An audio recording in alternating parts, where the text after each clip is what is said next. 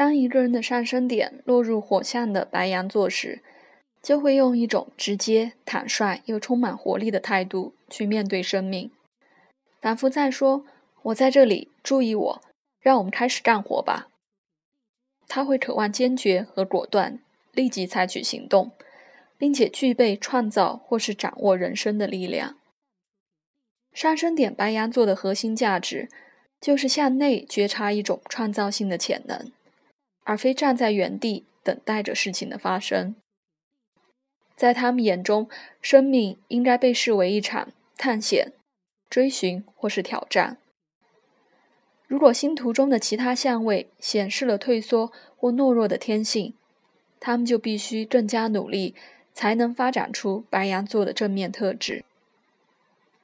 如果无法将上升点白羊座的特质展现出来，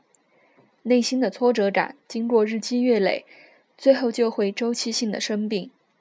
爆发激动的情绪，不时的失控或发怒，或是表现出其他自我毁灭的行为。如果星图中其他部分的火象特质已经十分明显，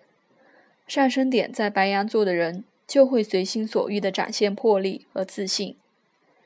但也有可能变得太过强势或过度自我中心，最后可能落得弄巧成拙，一败涂地。如果上升点是白羊座，白羊座对面的天秤座就会落入下降点。这就是要提醒一个人，多少得考虑他人的立场，借此来平衡过度的自我意识。但如果上升点在白羊座的人，必须在两极之中做出选择。较为明智的做法，可能是与其为了维持和平而有所保留，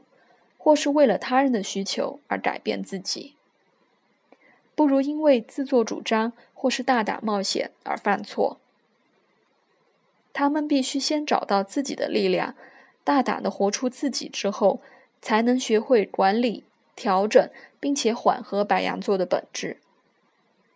到最后，才能将天秤座的优雅、深谋远虑和考虑他人的观点融入到自己的本质中。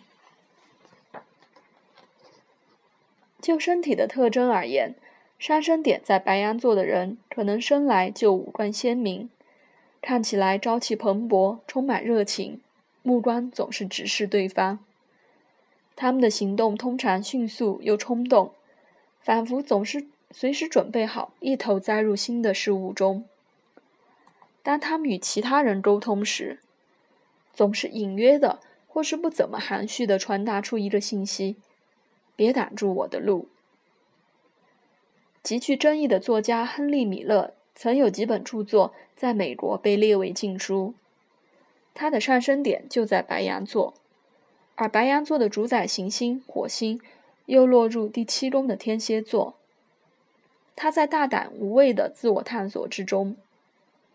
火星主宰上升点的白羊座，融入了许多有关性的探险和开发。火星落入第七宫的天蝎座。